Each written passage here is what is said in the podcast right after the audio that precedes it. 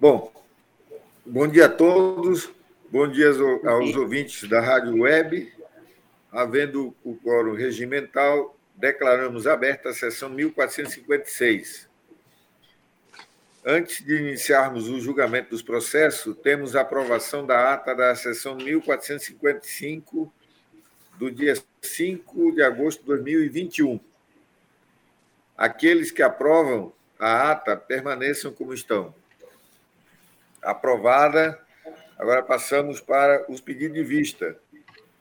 O primeiro processo, o conselheiro revisor é o conselheiro Antônio Jorge Malheiro. O processo é o 136.430. Com a palavra, o conselheiro revisor. Obrigado, Excelência. É tratam os autos de processo autônomo instaurado por solicitação da, da DAFO, é, com relação a uma licitação por lote, pregão presencial 079 de 2019 da Fundacre. É, e aqui é, a DAFO entende que, que, fez a análise via LICOM, entende que está, está perfeito, porque há uma menção de que está justificado o lote, e entendo para que que não, porque realmente o, o, o LICOM ele não se aprofunda na análise da execução, mas apenas no edital. É, entendemos que também não seria justo já se tornar irregular por, por apenas é, por essa discussão entre lote e, e ou não ser por lote e só em função da análise do edital e porque não houve um aprofundamento dentro da, da, da, da auditoria do assunto. E o que ocorre é que eh, os donos dos produtos químicos, quando oferecem o cloreto de potássio de um, ele tem que ser o cloreto de potássio do outro. Mas eles botam o rótulo na etiqueta e dão os equipamentos para que depois eles, todo mundo fique refém na compra daquele produto químico só daquela marca. E diz que é em função dos seus equipamentos, o que é pouco provável, porque o cloreto de potássio sempre será o cloreto de potássio, desde que numa determinada concentração de potássio e de determinada concentração de cloreto, que deve ser exigido quando eu peço os reagentes.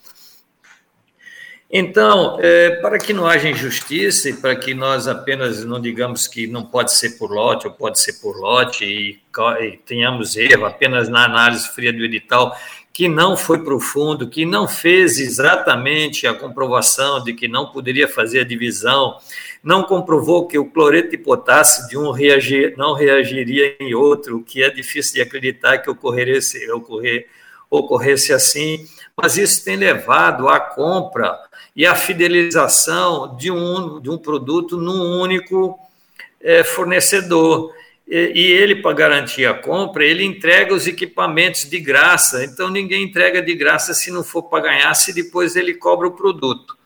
Então, para não, não termos injustiça, mas fazermos uma análise correta dentro deste processo, eu voto para que, se, para que o processo seja é, volte à diligência não do LICOM, porque o LICOM não tem é, pernas para toda essa análise, mas da DAFO, é, para que se prossiga a, a, instrução com a devida citação dos responsáveis da Fundac, de modo a se comprovar a real vantajosidade por parte da administração à época e até para definir as nossas decisões para frente quanto à realização do processo de licitação 079, pregão presencial, realizado pela Fundação Hospitalar Estadual Fundacre, pelo critério de julgamento por lote na aquisição pretendida naquele certame, quando nós temos que verificar a impossibilidade, porque ela efetivamente não veio provada dentro dos autos. É como voto, Excelência. É, bom, a votação do conselheiro Ribamar é pelo arquivamento. Então, agora Perfeito. tem o, o voto do conselheiro é, revisor é, já é diferente, volta para a diligência. Né? Então, eu passo a palavra à conselheira Dulce. Obrigada, senhor presidente. Bom dia a todos. Eu, eu, eu voto com o conselheiro relator, senhor presidente, pelo arquivamento. Conselheira Nalu Gouveia. Acompanhe o relator, senhor presidente. Conselheira Maria de Jesus. Acompanhe o relator, excelência. Então, ficou por maioria nos termos do voto do conselheiro relator. É, passamos para o processo 137.290, com a palavra a conselheira Maria Lima Gouveia, revisora. Senhor presidente, é, queria é, cumprimentar o senhor e, e o doutor João. É, a gente fica extremamente feliz de tê-lo aqui na, na, reunião, na sessão da, do Pleno. Cumprimentar as conselheiras, os conselheiros, Érica, todos que estão nos ouvindo. É, eu vou retirar esse processo de pauta, porque ainda estou dando uma olhada.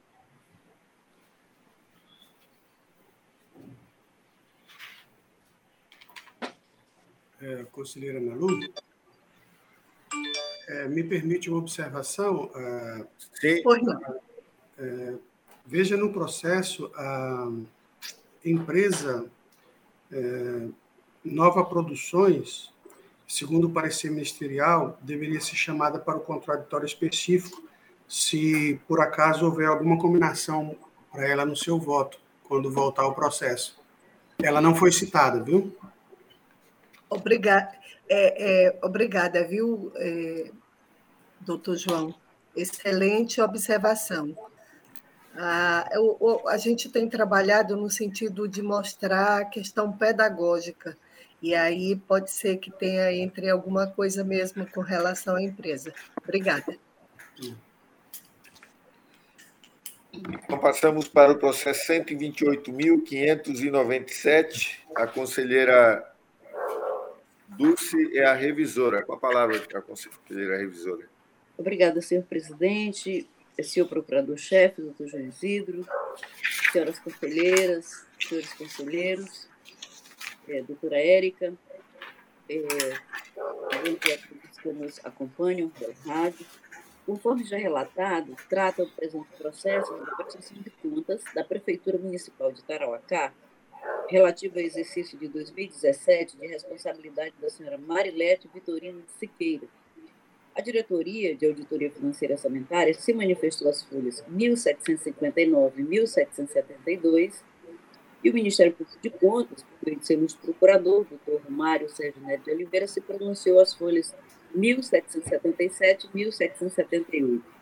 O nobre relator votou pela emissão de parecer prévio, considerando irregular as contas elétricas do Turino Siqueira, ex-prefeito do município de Tarauacá, referente a 2017, no seu voto, ele pediu a abertura de processo em separado para pôr a responsabilidade em face das duas não inserções de dispensa de licitação do é, pela notificação também ao atual gestor para ajuste contábil e lançamento das obrigações patronais não honradas com seu recolhimento, e após pelo arquivamento dos autos, e no primeiro, primeiro item do seu, do seu voto, pela emissão de parecer prévio considerando irregular né, as contas da, da senhora Marilete Vitorino.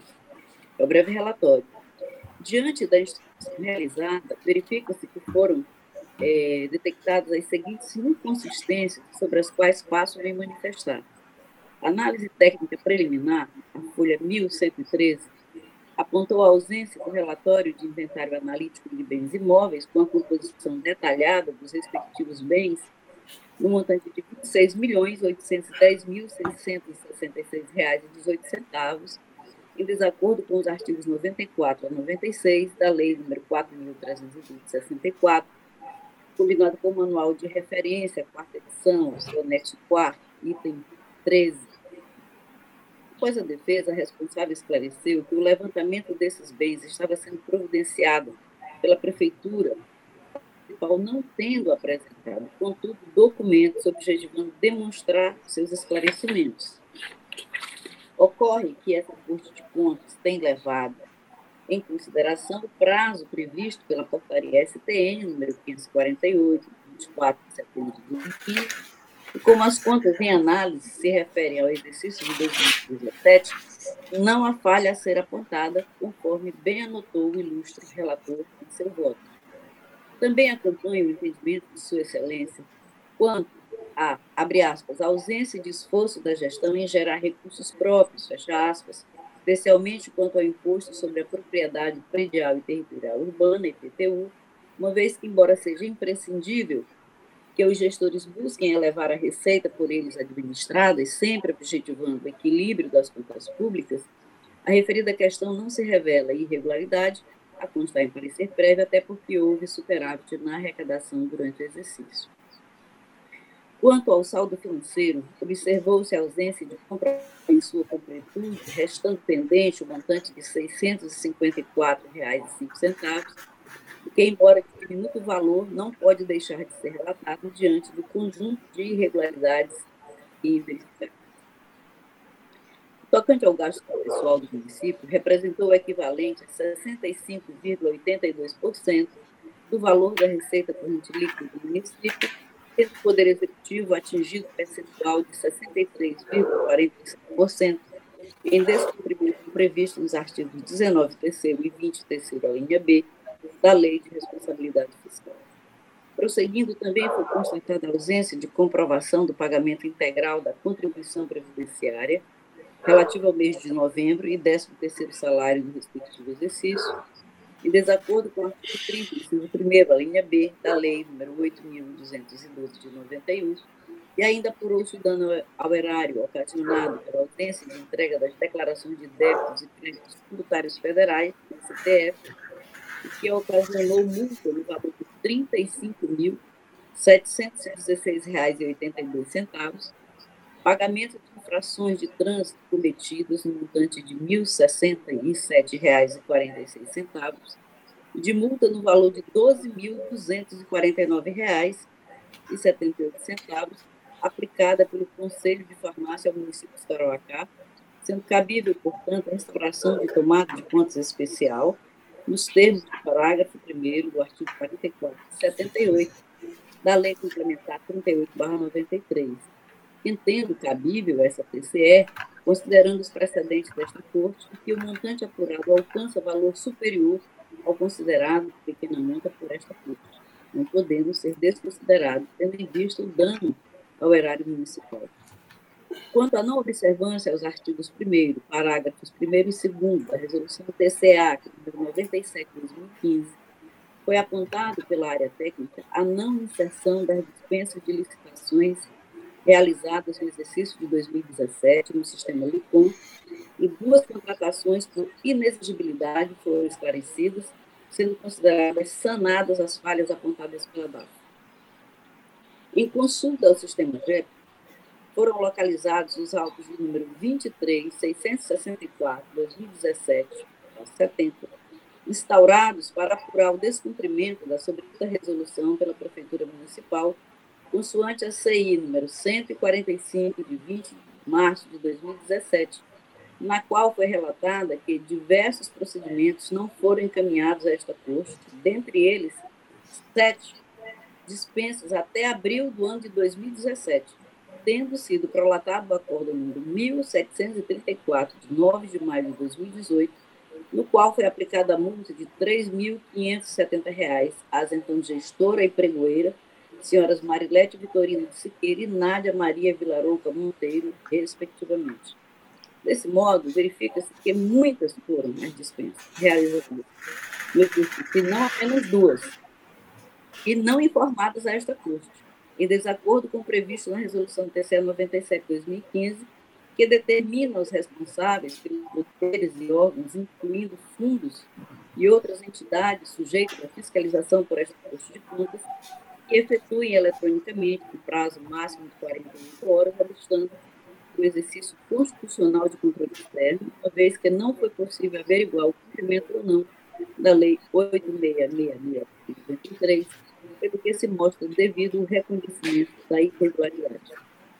Posto isso, acompanha em parte o nobre relator e voto. Os termos do artigo 51, inciso 3 alíneas B e C, da Lei Complementar Estadual 38-93, pela emissão de parecer prévio, considerando irregular a, a prestação de contas da Prefeitura Municipal de Tarauacá, relativo ao exercício 2017, de responsabilidade de sua ex-prefeita municipal, senhora Marilete Vitorino de Siqueira, em razão das seguintes inconformidades. Primeira, ausência de demonstração do saldo financeiro do exercício. Segunda, percentuais da despesa com pessoal em desacordo com previsto nos artigos 19 terceiro e 20 terceiro, a linha B, da Lei nº 101/2000. 3. Não comprovação do pagamento integral de contribuição previdenciária referente aos meses de novembro e sobre o 13º salário do exercício 2017, consoante previsto no artigo 30, inciso 1 a linha B da Lei 8.212 de 91. Quarto, pagamentos no montante de R$ 49.034,06 relativos a pagamentos de multas aplicadas ao município e, último, descumprimento da resolução TCE ACT número 97/2015, em razão do não envio das dispensas de licitação realizadas no exercício de 2017. Conversão do feito em tomada de contas especial, nos termos do parágrafo 1 do artigo 44, 78 da Lei Complementar Estadual número 38/93, para quantificar o dano e individualizar a responsabilidade em razão. Pagamentos no montante de R$ 49.688,11, relativo à ausência de comprovação do saldo restando pendente o montante de R$ 654,05, entrega das declarações de débitos e créditos tributários federais DCTF, o que ocasionou multa no valor de R$ 35.716,82, pagamento de infrações de trânsito cometidas no montante de R$ 1.067,46 e de multa no valor de R$ 12.249,78, aplicada pelo Conselho de Farmácia ao município de Tarauacá, dispensas realizadas pela gestora durante o exercício 2017 e não enviadas a esta corte, devendo, após o seu encaminhamento, ser analisadas pelo LICOM o cumprimento ou não do artigo 24 da Lei número 8666-93. Notificação da atual gestora municipal de Tarauacá para que envie, no prazo de 30 dias, as dispensas de licitação realizadas durante o exercício 2017 ao sistema LICOM, nos termos da resolução TCE número 97 de 2015, e proceda às correções necessárias nos demonstrativos contábeis, especialmente quanto aos bens e lançamento das obrigações patronais não honradas com seu recolhimento. Após as formalidades de estilo e observado o trânsito em julgado da decisão pelo encaminhamento da cópia da prestação de contas da Câmara Municipal de Tarauacá para julgamento consoante previu o artigo 23, parágrafos 1 e 2 da Carta Estadual. É como voto senhor presidente, senhoras e senhores conselheiros.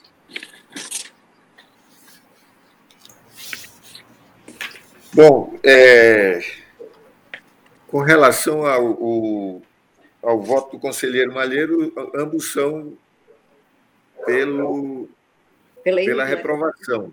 Isso. Irregular. Parecer,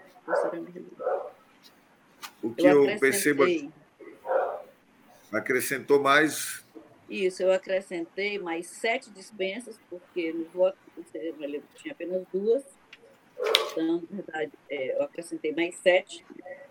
Também ela não encaminhou ao tribunal e acrescentei mais itens que o conselheiro Malheiro não considerou irregularidade, eu considerei irregularidade. O conselheiro Malheiro mantém o voto? Mantém o voto, excelência. Uhum. Então, é, ficou para votar a conselheira Nalu, o conselheiro Ribamar e a conselheira Jesus. É, passo a palavra à conselheira Nalu. Eu voto com a conselheira revisora, senhor presidente. Conselheiro Ribamar. Acompanha a revisora também, conselheiro, presidente. E o, a conselheira Maria de Jesus. Excelência, eu, eu vejo nesse voto uma oportunidade da gente realmente rediscutir o que já decidimos com relação às obrigações patronais e que a conselheira traz esse, esse tema no, novamente, e considera irregularidade o que a gente já vinha decidindo como por não considerar em face da, da realmente das nossas decisões. E algumas prestações nós é, consideramos regular com ressalva, com essa com esses itens, mas acompanhando as nossas decisões, repito, a gente é, não considerou como irregularidade para fins de reprovação da, da prestação de contas. Então, agora a conselheira traz, e eu vejo isso como uma oportunidade que a gente possa realmente rediscutir e, e rever as nossas decisões, e por isso eu vou acompanhar o voto da conselheira revisora. A, a conselheira Dulce altera o voto apenas com relação a, a, ao patrimônio, é isso? Não, ao patrimônio eu, eu votei com Vossa Excelência. Votei com Vossa Excelência com relação à não inserção no LICOM, mas acrescentei mais sete, porque no seu voto tinha apenas duas é, não inserções. Quando eu verifiquei no sistema, na verdade, elas fizeram nove dispensas. E dessas nove, elas não mandaram nenhuma para o tribunal. Então, eu acrescentei ao seu voto, tinha duas, mais ah, sete Ah, tá, tá, tá. Não altera o voto, acrescenta essa situação, não é isso? Me Não, eu, eu, eu incorporo, eu, eu acompanho agora o voto da revisora. E ela é, considera também como irregularidade o não é, recolhimento das obrigações patronais. Não, esse não. Da, da, das obrigações patronais eu mantenho, é, a não ser que a gente recorra de todas as outras que a gente deixou passar. Então, aí não, aí eu não acompanho. Já, já pode até recorrer com o doutor João. É uma questão, uma questão de ordem. Não, é, é questão de justiça, é uma questão de justiça. Aí não acompanho, não. Pode falar. Uma questão de ordem, excelências? Pois não. É, há uma diferença fundamental também entre os dois votos do relator e revisora, que é a devolução das multas, no total Isso. de 49,034,06. Também não acompanho, não. Pois é, é, é essa é uma diferença não. Então eu mantenho meu voto, até por uma questão de justiça. Nós perdoamos 1 milhão e 200. Então, então eu mantenho meu voto. Mantenho meu voto. De outro contexto, né? Por isso que é, é dentro de outro contexto. Mas nessa hipótese aqui, quando eu analisei, eu entendi que não, nós não poderíamos.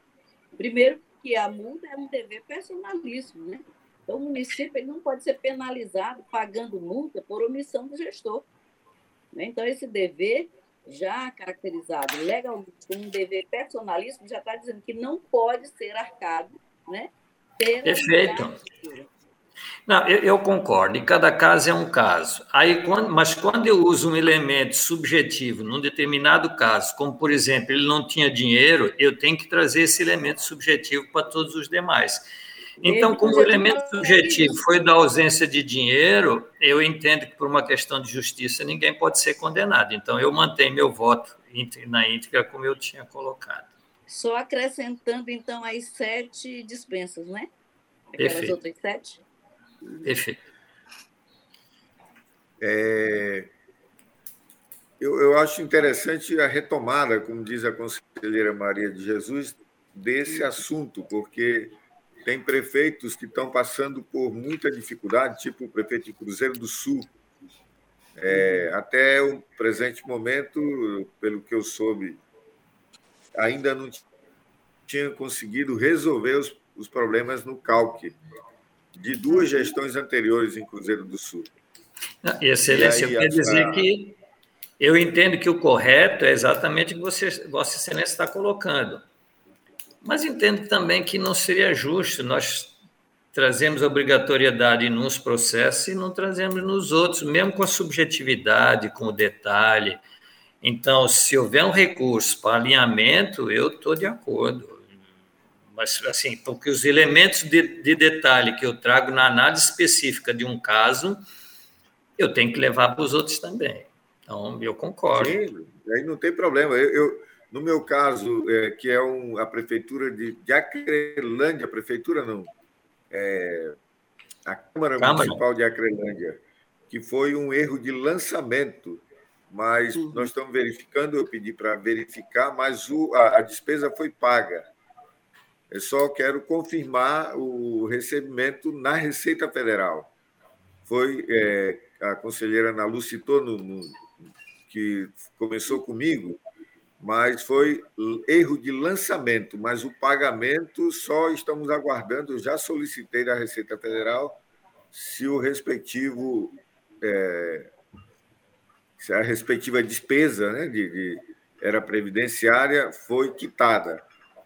É, foi em 90, 2016, é, Câmara Municipal de Acrelândia. Havia erro no lançamento, mas eu, eu, eu, eu quero revisar esse voto que eu tenho e vou. E vamos. É porque, eu acho Deus, que podemos fazer isso com, com o Estado, dever... com o Acre. Com Acre, que é um, é um Estado que depende de transferência. Se a gente liberar, essas despesas vão ser sem autorização legislativa, é um financiamento, é, de certa forma, não é irresponsável, né? mas pode ser, às vezes, é, um, sei lá, faz um financiamento. É, não, não, não vou pagar, não, não serei cobrado agora, mas no futuro é pior do que deixar de pagar o servidor público, porque todos pagam, não chegam os recursos. Mas eu acho que nós devemos, como diz a conselheira, retomar essa discussão. Bom, aqui ficou por maioria nos termos do voto da conselheira revisora, é, apenas o conselheiro Malheiro não, não concorda na parte do não pagamento dos encargos tributários. E das multas. É, e das multas. trabalhista. É, e das na, verdade, na verdade, o relator é. e a revisora concordaram na emissão do parecer breve, considerando irregular. O que modificou foi o acréscimo né, dos fundamentos é, dessa irregularidade. Mas o meu voto e do conselheiro relator, eles são iguais na emissão de parecer prévio, considerando irregular. Sim, é irregular. Menos, e o meu tem mais. Senhor presidente, ou não? É, é, vencidos em parte o conselheiro Antônio Malheiro e Antônio Cristóvão, que acompanhou o Antônio Malheiro. Que acompanhou, é, o Antônio Cristóvão que acompanhou. É isso mesmo. Tá certo? Então, tá bom. É, passamos agora para os processos da pauta de julgamento. O conselheiro relator é o conselheiro Antônio Jorge Malheiro, com processo 136.414.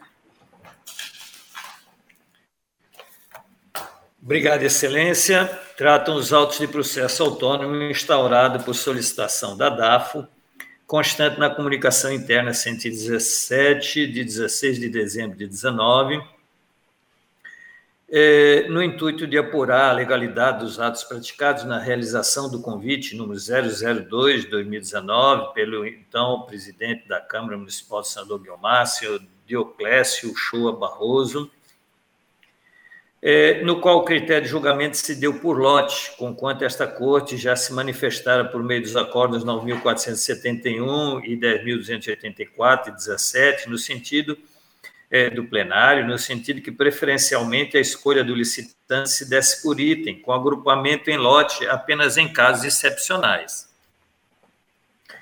Após a distribuição, os autos foram remetidos à DAFO, que, ao constatar a ausência de informações no sistema LICOM relativos a esse convite, é, que teve como objeto contratação de empresa para fornecimento de material de consumo, material de limpeza, materiais diversos, gêneros alimentícios, para atender às necessidades do órgão, no valor de R$ 65.772, é, a, a, a, DAF se manifesta pela aplicação de multa ao presidente, senhor Dioclésio, e à pregoeira, pregoeira senhora Maria do Carmo Lopes é, da Silva.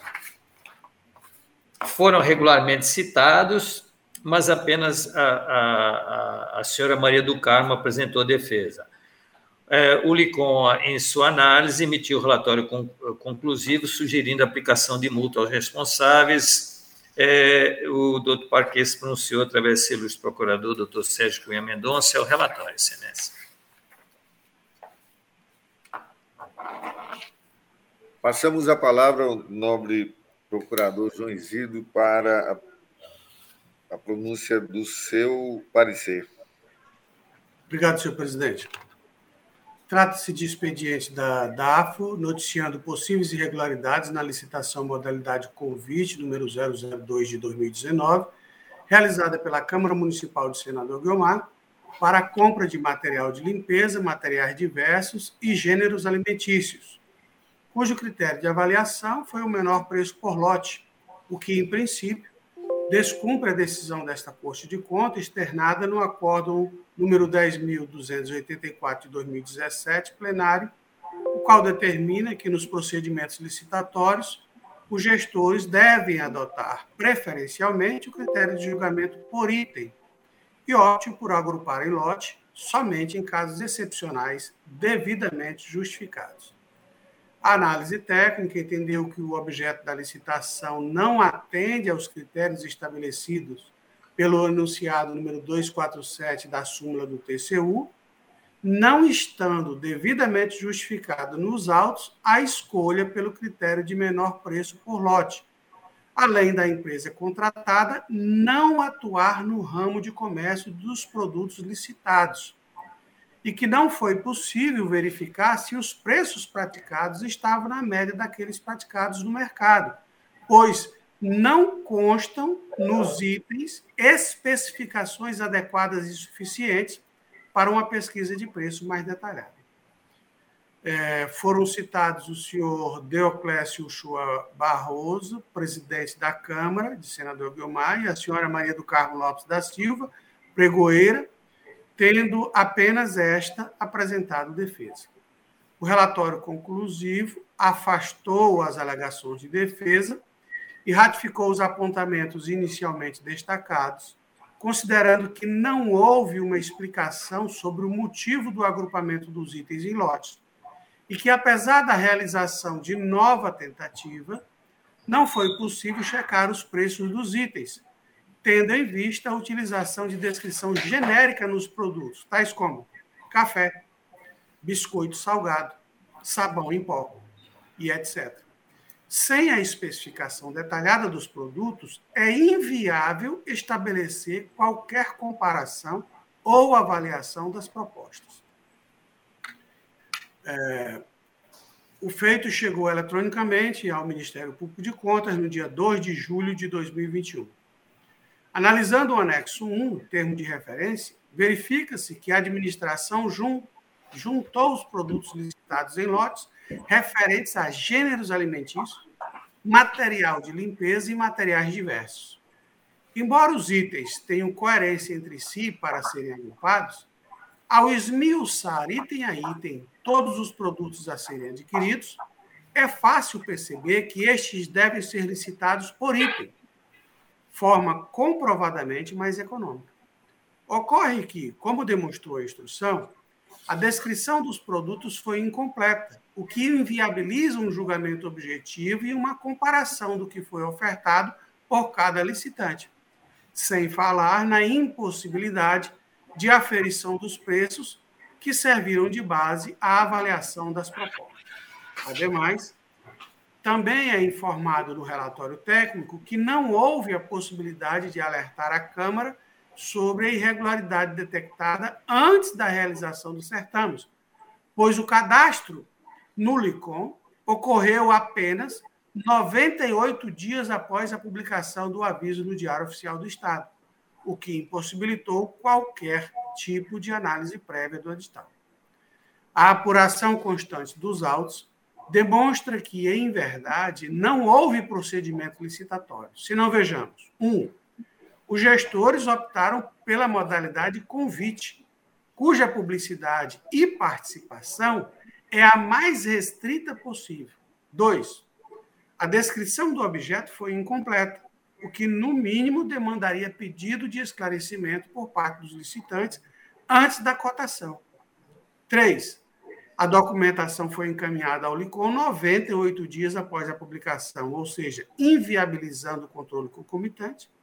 E quatro, agrupando produtos em lote sem qualquer justificativa e com alta potencialidade de dano horário. Cinco, ausência de pesquisa de preços fidedigna capaz de balizar a classificação das propostas é, sem sobrepreço. Com todos esses eventos reunidos, não há como considerar válido tal procedimento eivado de vícios insanáveis e com manobras claras para evitar o alcance dos órgãos de controle. Ante o exposto, este Ministério Público de Contas opina pela anulação do convite e dos atos dele decorrentes, com aplicação de multa ao senhor Deoclésio Chua Barroso, presidente da Câmara Municipal do senador Guiomar, e da senhora Maria do Carmo Lopes da Silva, pregoeira, com fulcro no inciso 2 do artigo 89 da Lei Complementar Estadual número 38/93. Este é o parecer da Lavra do Procurador Sérgio Cunha Mendonça.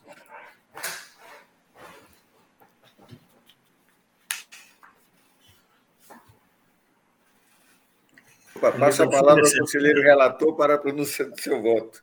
Obrigado, Excelência. É de novo a mesma situação de lote e item. Este não é de reagentes, mas é de comida, mas aí no item aparece lá café. Aí não diz se é meio quilo, se é 250 gramas, aí aparece, por exemplo, biscoito. Aí não diz se é miragina, se é grande, se é pequeno, se é de 2 quilos, se é de meio quilo. E aí a um proponente diz que, em função dessa situação, não dava para entender quem seria o fornecedor, se tem ou não qualidade. Mas dá para perceber, até pelo, pelos itens, que aqui não tinha nenhuma chance de ser por lote, tinha que ser exatamente é, por item. É, e na defesa, a, a, senhora, a pregoeira, até diz, ah, mas o tribunal não nos alertou, como se não houvesse necessidade de um certo conhecimento da matéria para poder se comportar com relação ao assunto. Mas, independentemente disso, o tribunal também não tinha nem como fazer isso, porque só foi comunicado ao, ao LICOM 103 dias depois já da, da, da, execução do contrato. Então, ele critica o tribunal porque não alertou, mas também não avisa o tribunal para ser alertado. Então, é um processo realmente interessante, mas volta à regra. Dificilmente eu consigo comprovar é, e fazer por lote, a não ser naqueles casos específicos onde eu tenho, como nas obras, um trecho de estrada ou alguma outra situação assim que não possa fazer a divisão. Então, nesse sentido, voto pela anulação do convite 002-2019 dos atos dele decorrentes, visto o agrupamento dos produtos em lotes sem qualquer comprovação e justificação e justificativa de economicidade, eh, o que poderia acarretar ensejar dano horário. Pela aplicação de multa ao senhor Deoclésio Shoa Barrosa, presidente da Câmara Municipal do Senador Guilmar época, e da senhora Maria do Carmo Lopes da Silva Pregoeira, no valor de R$ 14.280, em face do descumprimento da resolução do tribunal e ainda por agrupar os produtos em lote sem justificativa e comprovação da, economicidade, inclusive com melhor detalhamento do item. É, pela abertura de tomada de contas para apuração da responsabilidade do gestor em face do possível prejuízo horário é, por sobrepreço na execução do objeto da licitação e após formalidades de estilo pelo arquivamento dos autos. É como voto, excelência. É uma questão de ordem. Votação. É, é, eu queria pedir um esclarecimento ao relator se a multa é solidária ou é individualizada. Não, multa individual, excelência. Obrigado, excelência. Temos adotado né, é, em votação, com a palavra a conselheira Dulce. É, eu vou acompanhar o conselheiro relator, senhor presidente, mas eu estou com a dúvida, porque eu não ouvi se ele aplicou multa também ao gestor. É multa de 14 mil ao gestor e multa de 14 mil a, a, a, a, É que só ela, assim, na defesa, só rebatia os argumentos da defesa, porque só a pregoeira apresentou, ele foi revel no, no, no processo. Certo, ah, entendi. Com o relator, excelência. Conselheira Nalu. Acompanhe o relator, senhor presidente. Conselheiro Ribamar. Com o relator, senhor presidente. Conselheira Maria de Jesus. Acompanhe o relator, excelência. Então, decidiu-se a unanimidade nos termos do voto do conselheiro relator, que continua com a palavra com processo 140.087.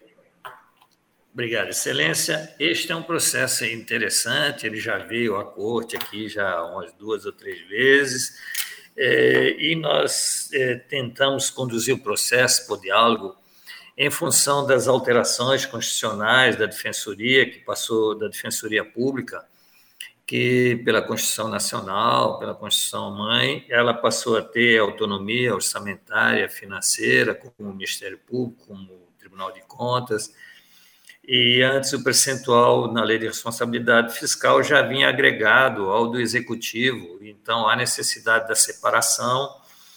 E a defensoria coloca, ah, mas o, o Estado está acima do limite, mas nós estamos precisando de defensores, então coloca a sua posição.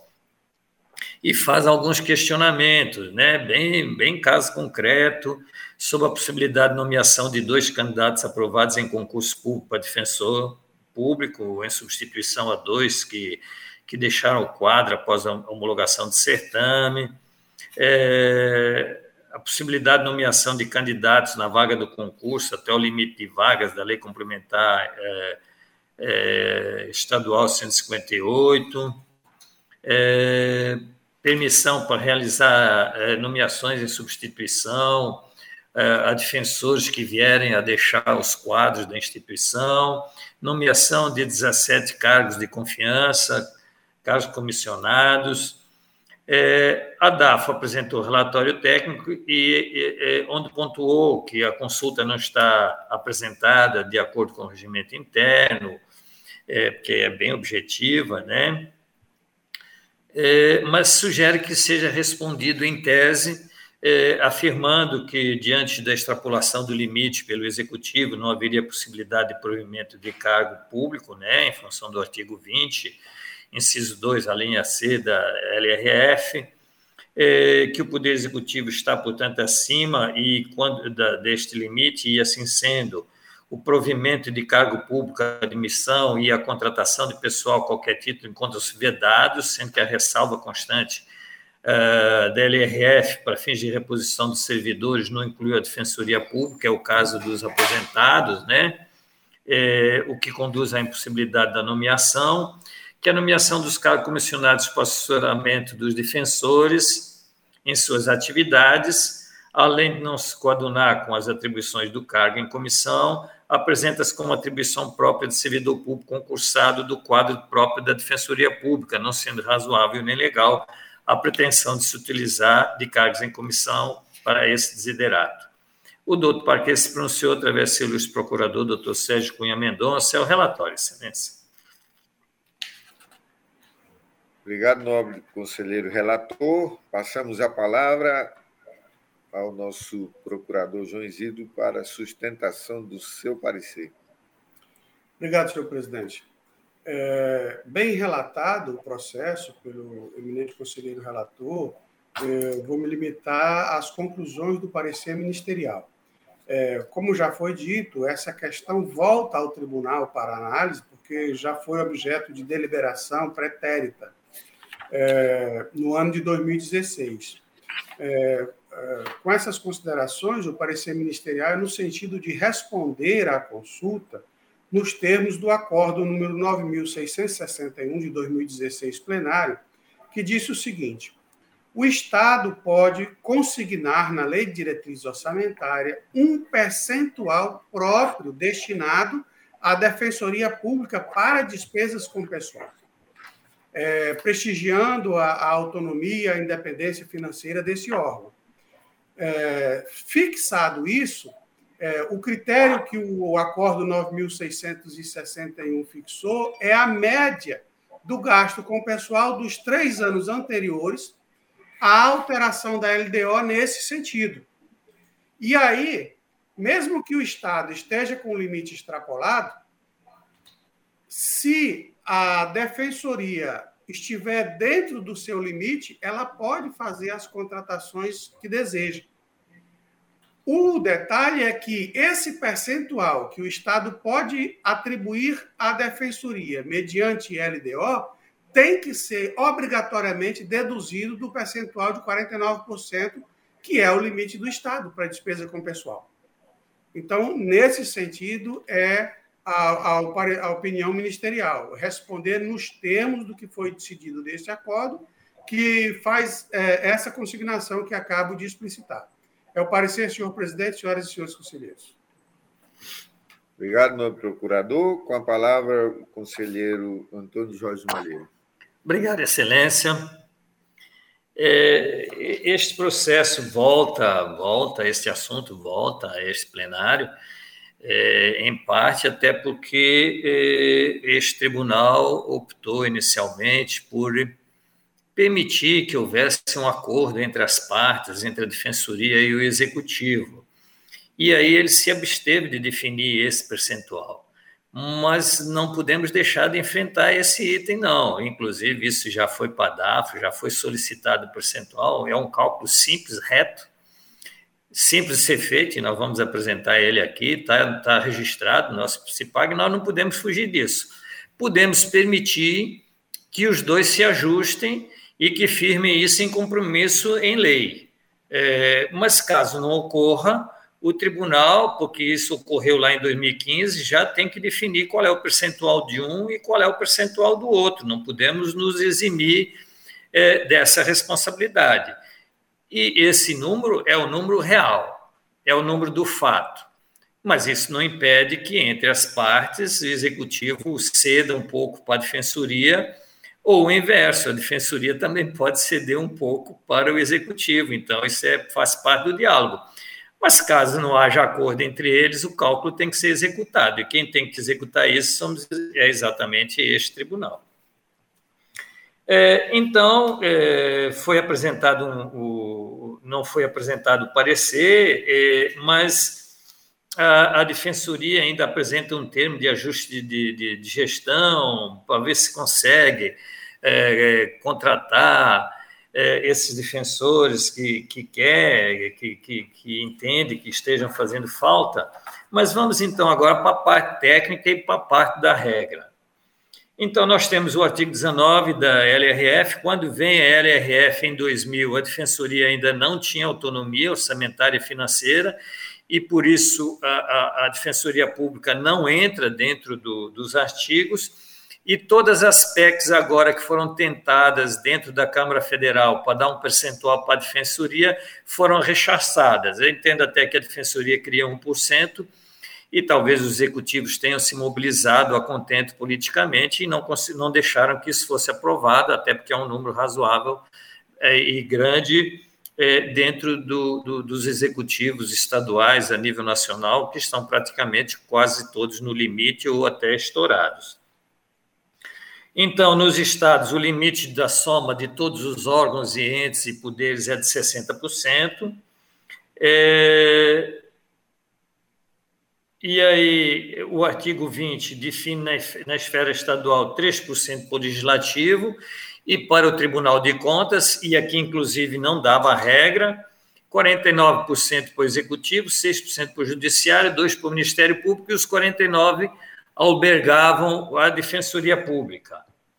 É, a DAF colecionou que o Poder Executivo Estadual encontra-se com limite acima da despesa pessoal definida na Lei de Responsabilidade Fiscal, pelo que não haveria, então, possibilidade de provimento de cargo público, a não ser que haja uma definição de um limite que ela, então, possa usá-lo. É, o parquet destacou que, em relação à despesa com o pessoal sob o órgão autônomo, já foi objeto de consulta, realmente, onde o defensor público, à época, o Fernando Moraes de Souza, questionou sobre a possibilidade também já de nomeação.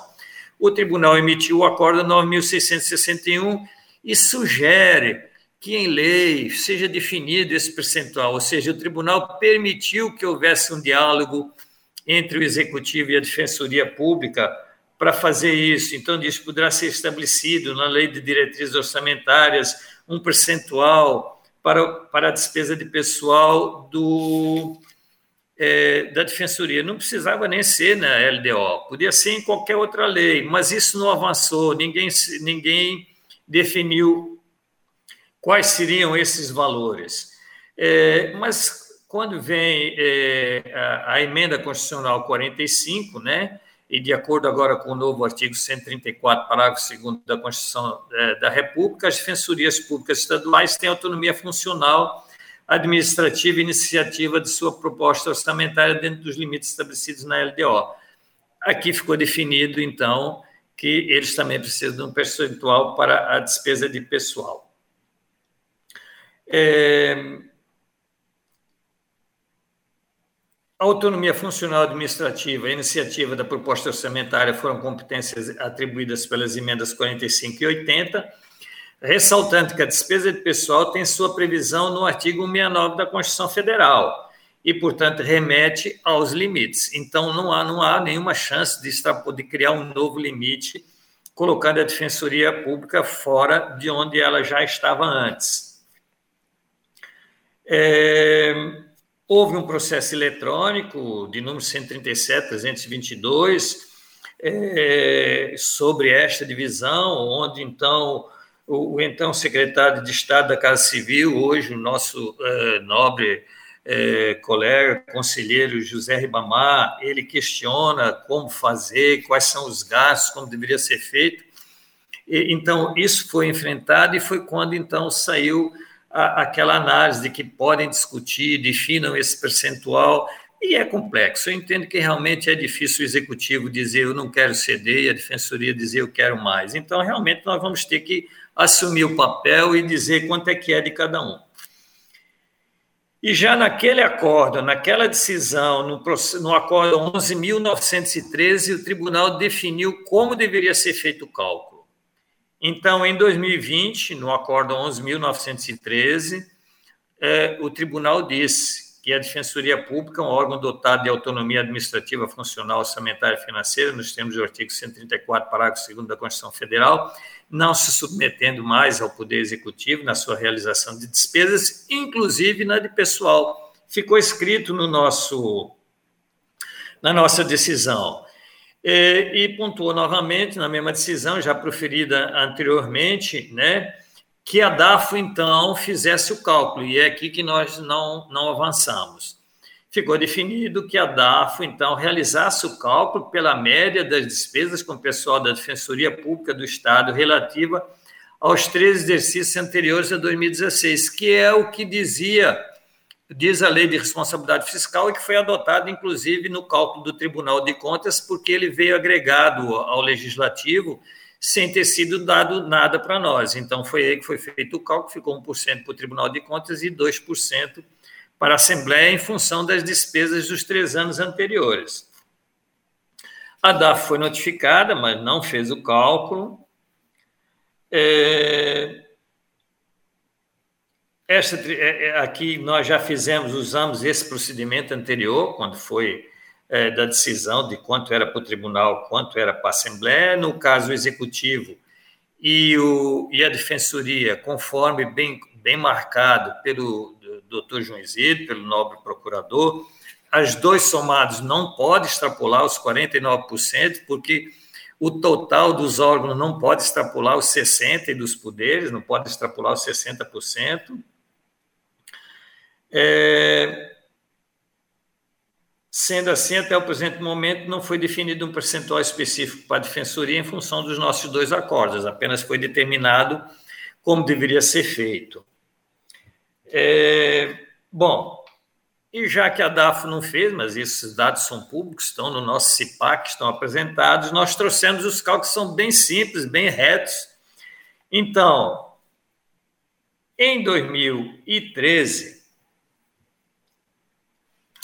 a receita corrente líquida do Estado foi R$ 3.700.350.634,52 e a despesa de pessoal da Defensoria foi R$ 16.510.034,69, ou seja, 0,45% da receita corrente líquida.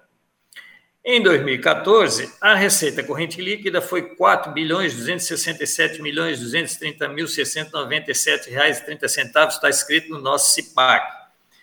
E a folha de pagamento, a despesa de pessoal foi de 21 milhões 849 mil 022,37, está lá na prestação de contas, foi 0,51% da receita corrente líquida. É, cálculo reto, simples, um dividido pelo outro.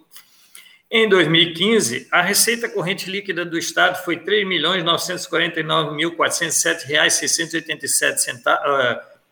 407.687 centavos, 87 reais 38 centavos, e a despesa de pessoal foi 21 milhões 185 mil 208 reais e 9 centavos, ou seja, 0,4%. A média, como manda a lei de responsabilidade fiscal, a média da receita corrente líquida nestes três exercícios foi 3 milhões 900, 3 bilhões 972 milhões 329 mil 673 reais e 7 centavos. A média da despesa de pessoal foi 19 milhões 848 mil 088 reais e 38 centavos. Dividindo um pelo outro dá exatamente 0,5% da receita corrente líquida. E este é o percentual do cálculo. Isso não impede que os dois negociem, que o Estado negocie com a Defensoria e um dê, dê um percentual para o outro, e isso registrado em lei. Mas se eles não chegarem a um acordo, tem que ter um número. Quem tem que definir o um número? Este plenário. E o número é este: 0,5% da receita corrente líquida. Pode ser alterado? Pode, mediante eles, com uma lei, porque se for feito de outra forma é, todo gestor que mudar vai querer renegociar e repactuar. Então, este é o valor que pode ser redefinido abrindo mão através de lei. Então, mediante esses cálculos, e assim para respondermos e encerrarmos a dúvida que já se arrasta há um determinado tempo, e que é de nossa responsabilidade é, é, dizer qual é o valor, independentemente de ser acordado um outro valor ou não, a ser respaldado pelo Legislativo, voto. Pelo conhecimento da consulta apresentada pela ilustre defensora pública geral, senhora Simone Jacques de Azambuja Santiago, defensora pública geral, respondendo que esta Corte de Contas já se manifestou através dos acordos 8.621 11.913, e que, enquanto não for superada a omissão do legislador complementar com a redistribuição de limites específicos atualmente de modo a contemplar o novo perfil constitucional da Defensoria Pública, o limite dos gastos com pessoal da aludida instituição deverá ser 0,5% da receita corrente líquida. E o, o Poder Executivo, 48,5% da receita corrente líquida, onde as duas despesas estão somadas, então ele também não, não, não sofrerá com isso, né? não, não, não, não somará na sua despesa observando sempre os limites estabelecidos ou computados na despesa total com o pessoal do ente federativo para fins de verificação do cumprimento do limite global do artigo 19 da Lei de Responsabilidade Fiscal, o qual não poderá ultrapassar 49% da receita corrente líquida. Por dar ciência dessa decisão, excelentíssimo senhor governador do Estado e a ilustre defensora pública geral, pela notificação do secretário de Estado de Fazenda, secretário de Planejamento e Gestão e do Procurador-Geral do Estado, para que tomem conhecimento dessa decisão e que, em relação à repartição da despesa com o pessoal do Poder Executivo com a Defensoria Pública do Estado, que doravante realizem os ajustes tais montantes nos próximos demonstrativos de despesa com o pessoal de tudo, dando ciência a este tribunal. Então, ficou aberta uma negociação pautada no Legislativo, mas enquanto isso não ocorrer, o patamar tem que ser calculado e assim fica definido. E após, pelo arquivamento dos autos. É como voto, Excelência. Em votação, com a palavra a conselheira Dulce. Senhor presidente, eu peço vista do processo. Pois não, conselheira. Passamos para o processo 140.616. Com a palavra. Ah, é, é, é, voto. É processo do conselheiro Antônio Cristóvão, que justificadamente é, se encontra ausente. Então, passamos para o processo 128.930. Conselheiro José Ribamar, com a palavra. Senhor presidente, é, por uma questão de ordem, eu acho que houve uma inversão aqui na, no, nos processos, e eu gostaria de, por respeito à conselheira Nalu Gouveia, passar pular o meu e deixar que ela vote os dois dela primeiro, que é o, é o, 14, é o, 3, o 12 e o 13. A conselheira Ana Lu Gouveia. Pois não, conselheiro. Desculpe aí, é que eu é, antecipou aqui, mas com a palavra a conselheira Nalu Gouveia com processo 139.149. Obrigada, senhor presidente. É, é, Mas não tem problema, não. É porque houve um problema, né? Tranquilo. É, espere só um, um pouquinho. É, esses negócios agora de celular tem me deixado já doida. É, obrigada, obrigada a todos, obrigada, conselheiro é, Ribamar. Trato o presente processo de pedido de revisão interposto pelo senhor Ademir Batista Figueiredo, prefeito municipal de Jordão, à época por meio de seu procurador, é legalmente constituído nos autos senhor José Ulineide Benigno Gomes, contra a decisão proferida por essa Corte de Conta no Acordo 10.505-2017, em razão de possível acumulação remunerada de cargo de forma indevida, com lesão ao erário. É, houve toda uma instrução da nossa segunda IGSTE e o Ministério Público de Conta, por meio do seu Luiz Procurador, doutor Sérgio Cunha Mendonça, que estava ontem com a gente na, na primeira Câmara, é, manifestou-se a folha 3741. É o relatório, senhor presidente.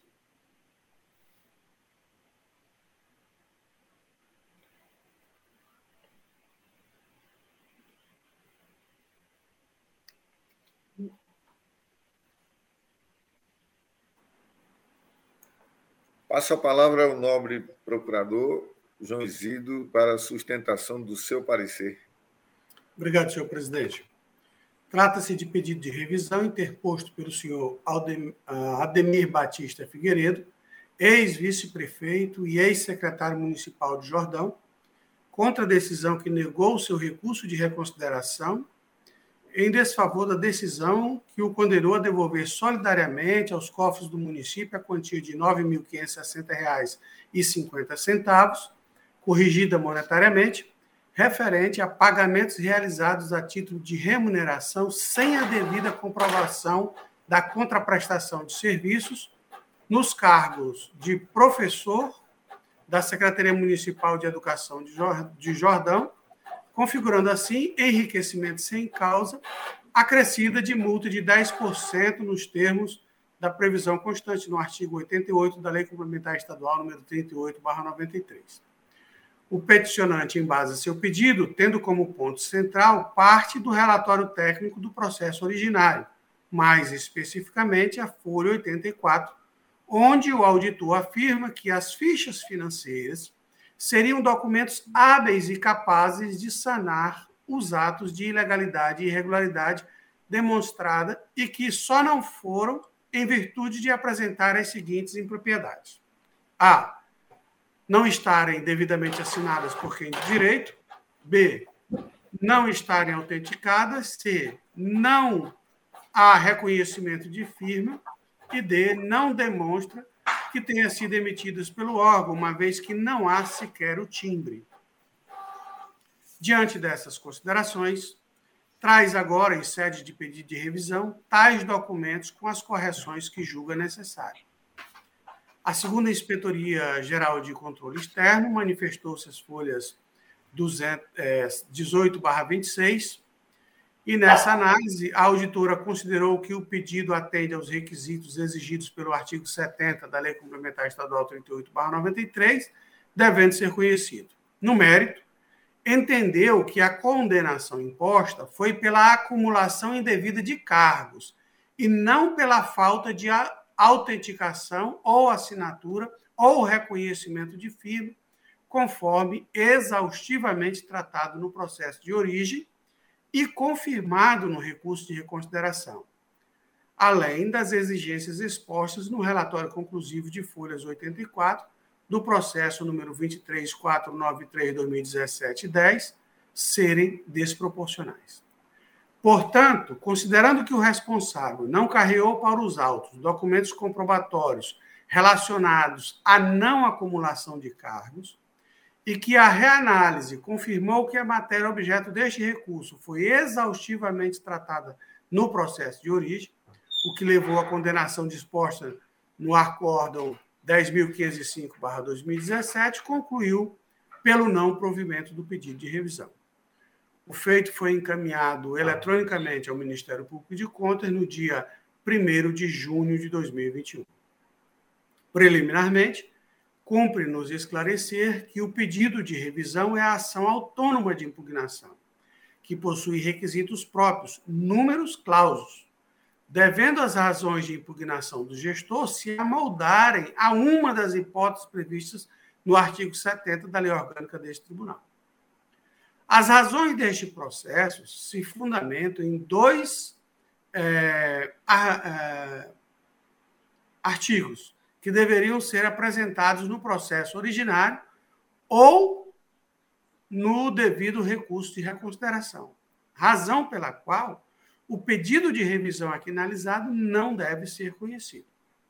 Porém, como o Tribunal de Contas tem sido flexível no juízo de admissibilidade desses pedidos, no mérito, verifico que o presente caso tem dois pontos que devem ser considerados.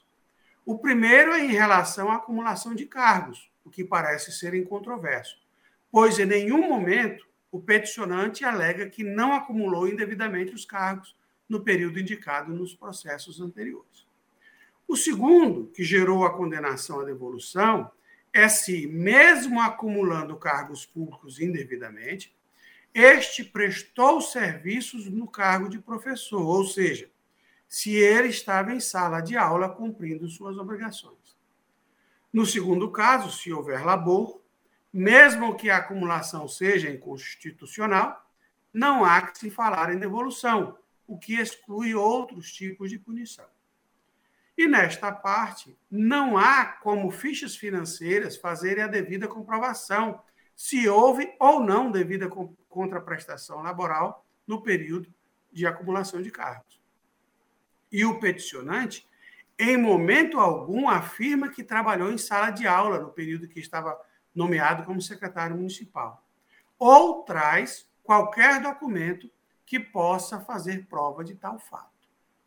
Ante o exposto, este Ministério Público de Contas opina pelo não conhecimento do pedido de revisão. E caso este seja conhecido, pelo seu não provimento, mantendo a condenação imposta. Este é o parecer da Lavra do Procurador Sérgio Cunha Mendonça. Obrigado, nobre procurador João. É, com a palavra, a conselheira relatora Nalu Gouveia. Esse, esse processo, ele além de você ter como fonte o SICAP, que no caso ali ele só manda o contra-cheque, é, é, era importante é, ter a, a a opinião, a opinião não, a informação da escola, se no caso o livro de pontos seria o, o, o fundamental é, para saber se tinha trabalhado ou não. Mas é, diante todo do expo, exposto, vou direto ao voto. Conhecimento do pedido de revisão com fundamento no artigo 70 da Lei Complementar número 38 de 93, interposto pelo senhor Ademir Batista de Figueiredo, por meio do seu procurador, o senhor José o Lineide Benigno Gomes e no mérito pelo não provimento, mantendo-se em toto a decisão proferida no acordo número 10.505, 2017, plenário TCE, pelos seus próprios fundamentos. Notifique-se o recorrente, seu procurador, dessa decisão e, após as formalidades de estilo, pelo arquivamento dos autos. É como voto, senhor presidente. Em votação, com a palavra o conselheiro Antônio Jorge Mareiro. Eu acompanho a relatora negativa de provimento, Excelência. Conselheira Dulce. Com a relatora, senhor. Conselheiro Ribamar. Acompanha a nobre relatora, Excelência. Conselheira Maria de Jesus. Com a relatora, Excelência. Então, decidiu-se a unanimidade nos termos do voto da conselheira relatora que permanece com a palavra com o processo 140.497.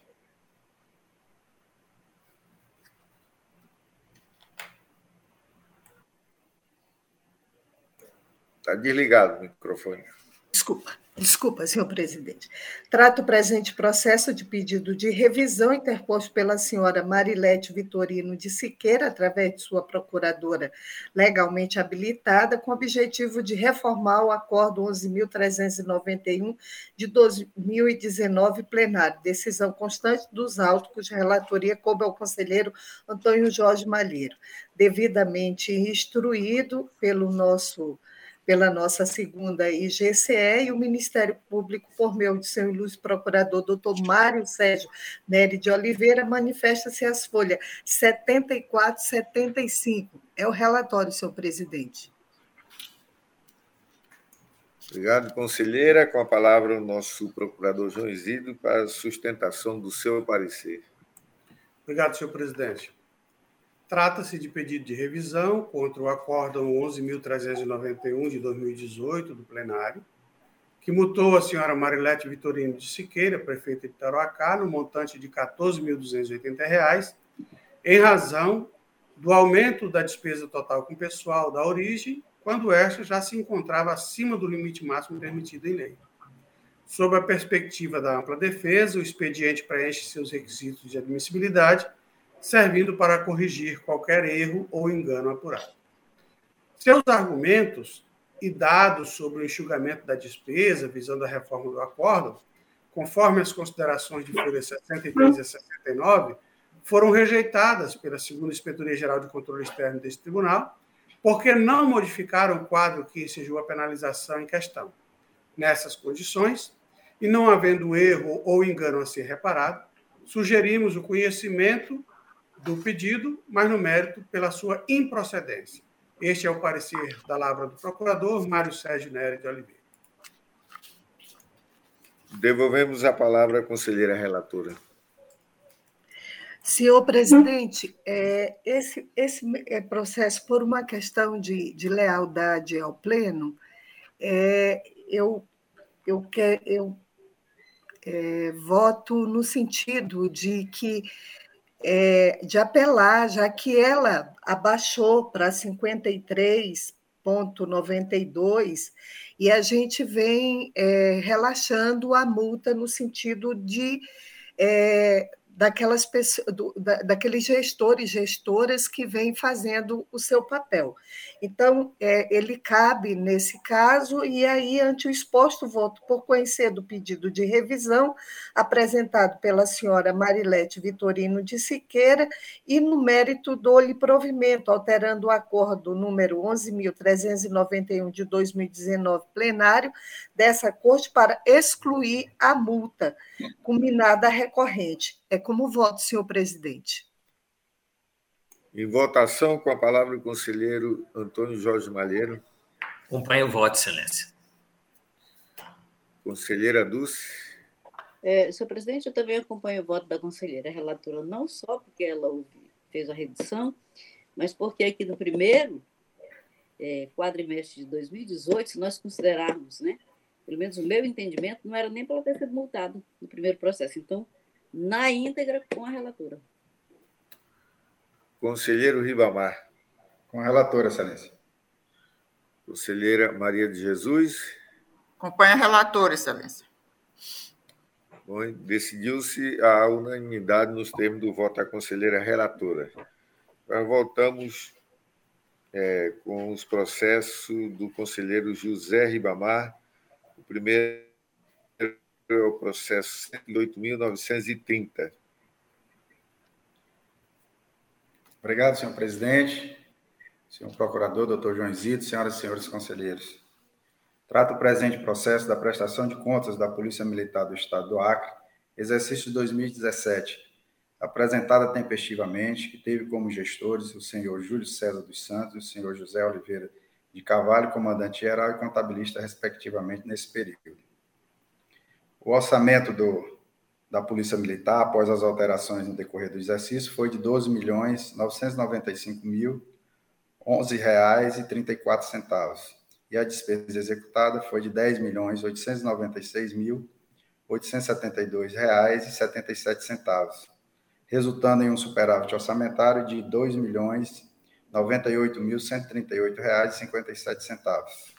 A inspetoria analisou a documentação apresentada e emitiu relatório, relatório técnico apontando algumas irregularidades. Os gestores foram citados em duas oportunidades e, após a citação, a inspetoria é, emitiu um novo relatório técnico complementar, considerando que foram sanadas irregularidades, restando como falha o descumprimento do disposto no artigo 60 da Lei Federal 4.320, em face da realização de despesas sem prévio empenho.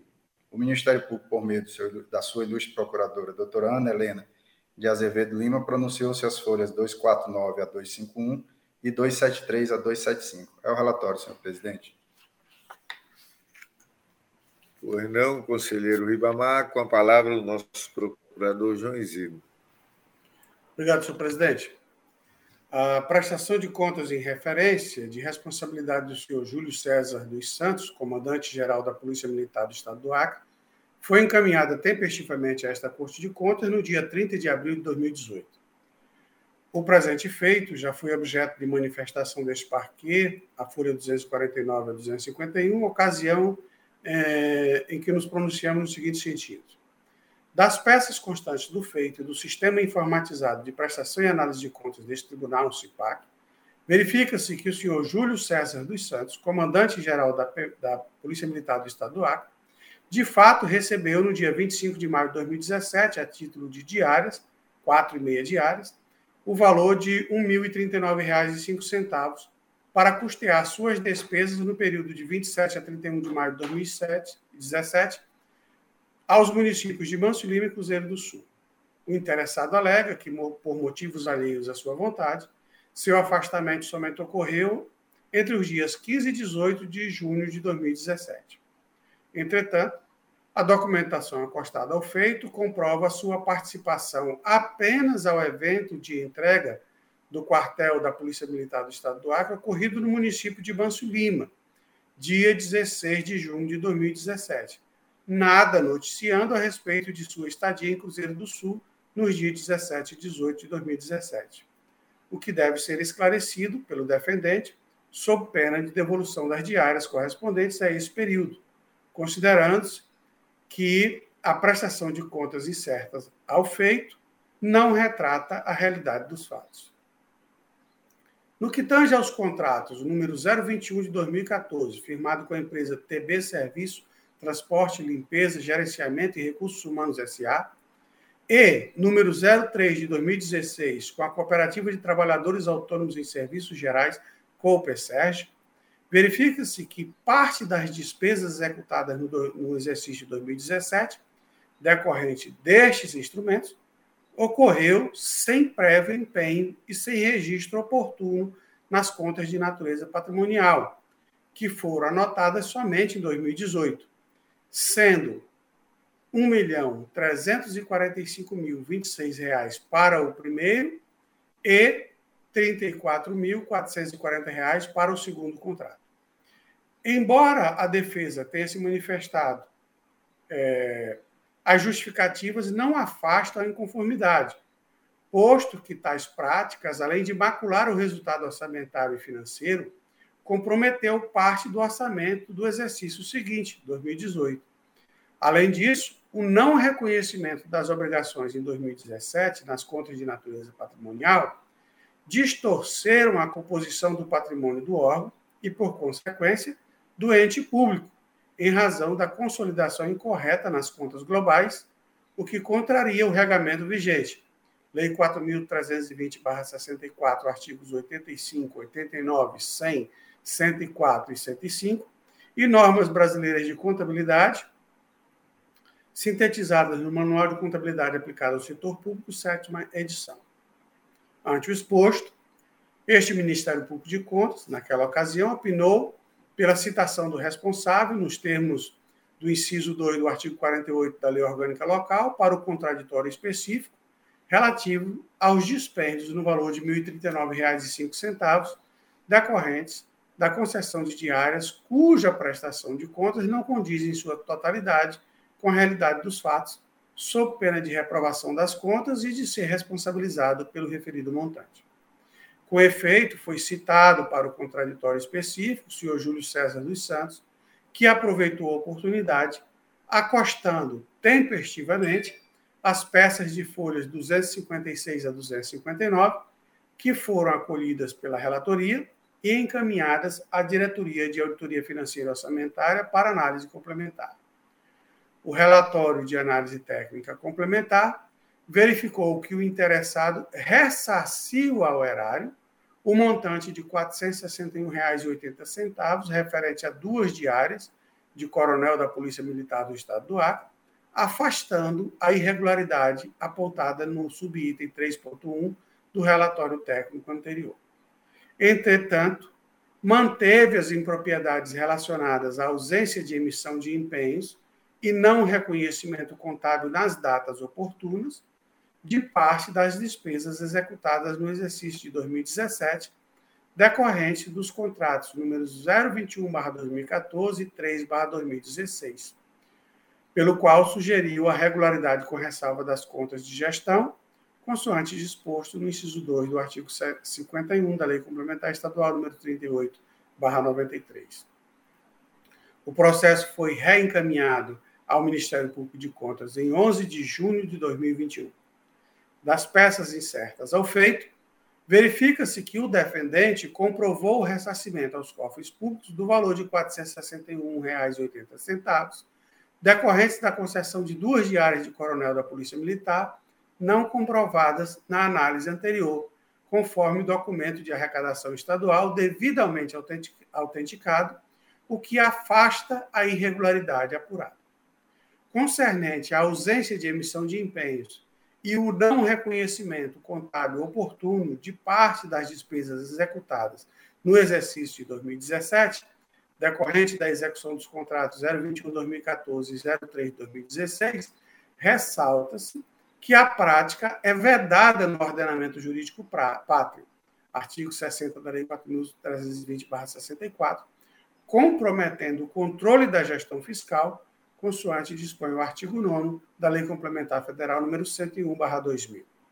Entretanto, verifica-se por meio do cadastro de jurisdicionado desta Corte de Contas que o senhor Júlio César dos Santos permaneceu no comando da Polícia Militar do Estado do Acre no período de 1 de janeiro de 2015 a 17 de dezembro de 2018, sendo as despesas em tela empenhadas, liquidadas, pagas e contabilmente reconhecidas durante a sua gestão, podendo, excepcionalmente, ser considerada como falha formal, considerando-se que a instrução do processo número 129005 que é a prestação de contas do governo do Estado do Acre, exercício de 2017, não evidenciou impropriedade desta natureza, bem como as recentes decisões da Corte a respeito do assunto. Ante o exposto, este Ministério Público de Contas acompanha a instrução complementar e opina pela, pela regularidade com ressalva das contas em tela, de responsabilidade do senhor Júlio César dos Santos, comandante-geral da Polícia Militar do Estado do Acre, no exercício de 2017, nos termos do inciso 2 do artigo 51 da Lei Complementar Estadual número 38/93, valendo a ressalva como determinação à origem para correção na próxima edição da espécie. Este é o parecer da Lavra da Procuradora Ana Helena de Azevedo Lima. Com a palavra, o conselheiro relator para a pronúncia do seu voto. Obrigado, senhor presidente. Levando em consideração a, a bela explanação do Ministério Público, considerando também que o plenário desta Corte, em casos análogos, tem decidido pela ressalva da matéria, quanto à emissão de empenho, quanto à realização de despesas sem prévio empenho, voto por julgar regulares com ressalva as contas da Polícia Militar do Estado do Acre, referente ao exercício de 2017, de responsabilidade do senhor Júlio César dos Santos, e José Oliveira de Carvalho, comandante-geral e contabilista no período, respectivamente, com fundamento no artigo 51, inciso 2 da Lei Complementar Estadual número 38, valendo como ressalva descumprimento do artigo 60 da Lei Federal número 4.320, de 64, em face da realização de despesas decorrentes dos contratos 021 e 03, 021 de 2014 e 03 de 2016, firmados com a empresa TB Serviços, Transporte, Limpeza, Gerenciamento e Recursos Humanos SA e a Cooperativa de Trabalhadores Autônomos em Serviços Gerais, COPESEG, nos valores de R$ 1.345.026 e R$ 34.440, respectivamente, sem os devidos, sem os prévios empenhos. Dois, após as formalidades de estilo, pelo arquivamento dos autos. É como voto, senhor presidente, senhoras e senhores conselheiros. Em votação, com a palavra o conselheiro Antônio Jorge Malheiro. Excelência, até para manter meu, minha coerência da, da, da, ideia, das nossas decisões, eu, hoje nós tivemos uma atravessada, mas eu acompanho o voto do nobre relator. É, mas aqui eu queria colocar, realmente eu não tenho despesas tipo 1 e despesas tipo 2. Então, se eu permito que sejam feitas despesas sem empenho, eu não posso escolher outras despesas que eu quero obrigar a empenhar. Não importa se ele pagou obrigações patronais, se ele não pagou serviços de limpeza, ele não. Ele... Então, quando eu libero um, e não tem porque eu tenho que escolher o particular de obrigações patronais e o da limpeza. Obrigações patronais não pode, mas limpeza pode. É, não, é, o que é que eu posso deixar e o que é que eu não posso deixar? Não, eu não posso deixar nada. Só que esse tribunal, conforme colocou o parquet, nas últimas decisões, ele abriu a despesa sem empenho. Então, pronto, regular com ressalva, na íntegra com o relator. Mas eu não consigo entender a diferença entre uma despesa e outra despesa. Para num processo eu dizer que ele é regular e no outro não é regular. Então, é por causa disso, por uma questão de justiça, que mesmo não entendendo que esta é a interpretação legal, eu tenho me alinhado de que não empenhar é regular com ressalva, qualquer que seja a despesa, porque eu não posso separar despesa tipo 1 de despesa tipo 2, elas são todas iguais. Então, nessa linha, na íntegra com o relator, excelência. Conselheira Dulce. Com o relator, senhor presidente, acompanhando o entendimento bem destacado pelo Ministério Público, né, que toda a situação foi resolvida ainda na íntegra com o relator, senhor presidente. Conselheira Nalu Gouveia. Acompanho o relator, senhor presidente. Conselheira Maria de Jesus. Com relator, excelência. É, conselheiro Malheiro, eu só, é, para esclarecimento, eu não. A sua posição é que eu, eu, eu tenho acompanhado um pouco é, essa relação empenho, nota fiscal e a saída do recurso do banco. Por exemplo, tem muitas situações em que o recurso sai do banco, a nota fiscal é emitida depois e o empenho acontece muito depois.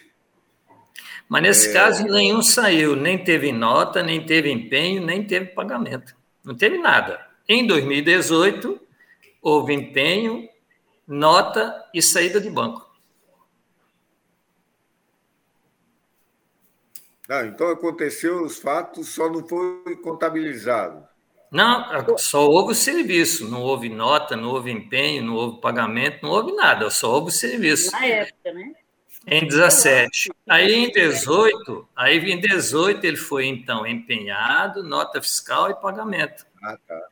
Ah, o serviço foi feito no ano e tudo foi, foi, foi pago no outro, no outro a seguir. Reconhecido no outro ano. Eu sim, acho sim. que o diferencial que pode nos nortear é exatamente se essa ação ela trouxe ou não dano ao erário. Né? Então, assim, cada processo vamos ter que olhar com muita diligência. É, o que tem que ser feito, eu acredito, é como é que você vai reconhecer um serviço no exercício subsequente tem que haver uma fiscalização. Né? Você reconhece a dívida e como é que quem assinou, quem fez, só o gestor reconhece e, e pronto. Está é, tá havendo muita denúncia de, dessas situações no Estado, de, dos gestores chamando para é, quitar dívidas. Nós precisamos tomar é, é, muita precaução sobre isso. Dívidas reconhecidas no ano subsequente e quem, é, é quem reconhece né, é, o, aí o controle interno, almoxerifado, se entrou, se, o, se foi um serviço feito, cadê o fiscal da obra ou, ou do serviço. Ou seja, situações como essa a gente precisa acompanhar de perto mesmo, porque é onde acontecem muitas situações atípicas na gestão pública. Bom, mas é por maioria, não há unanimidade nos termos do voto do conselheiro relator. Né? Passamos para o processo 131.913, com a palavra o conselheiro José Ribamar Trindade de Oliveira. Obrigado, senhor presidente. É, trata os autos da prestação de contas da Câmara Municipal de Acrelândia, exercício 2018, apresentada tempestivamente de responsabilidade do senhor Marciano Bezerra da Silva, presidente da mesa à época, no exercício, poder, no, no exercício o Poder Executivo Municipal repassou ao Legislativo o montante de R$ 969.808,05. A despesa do Legislativo foi no mesmo valor da receita, que corresponde a, a 6 pontos percentuais e 51 centésimos do total da receita tributária e das transferências voluntárias, cumprindo o disposto no artigo 29-A, inciso 1 da Constituição Federal.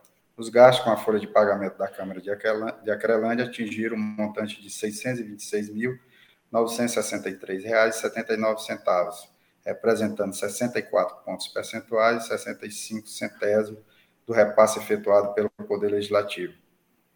Do repasse efetuado ao Poder Legislativo, desculpe, cumprindo o limite de 70% previsto no parágrafo 1 do artigo 29-A da Constituição Federal.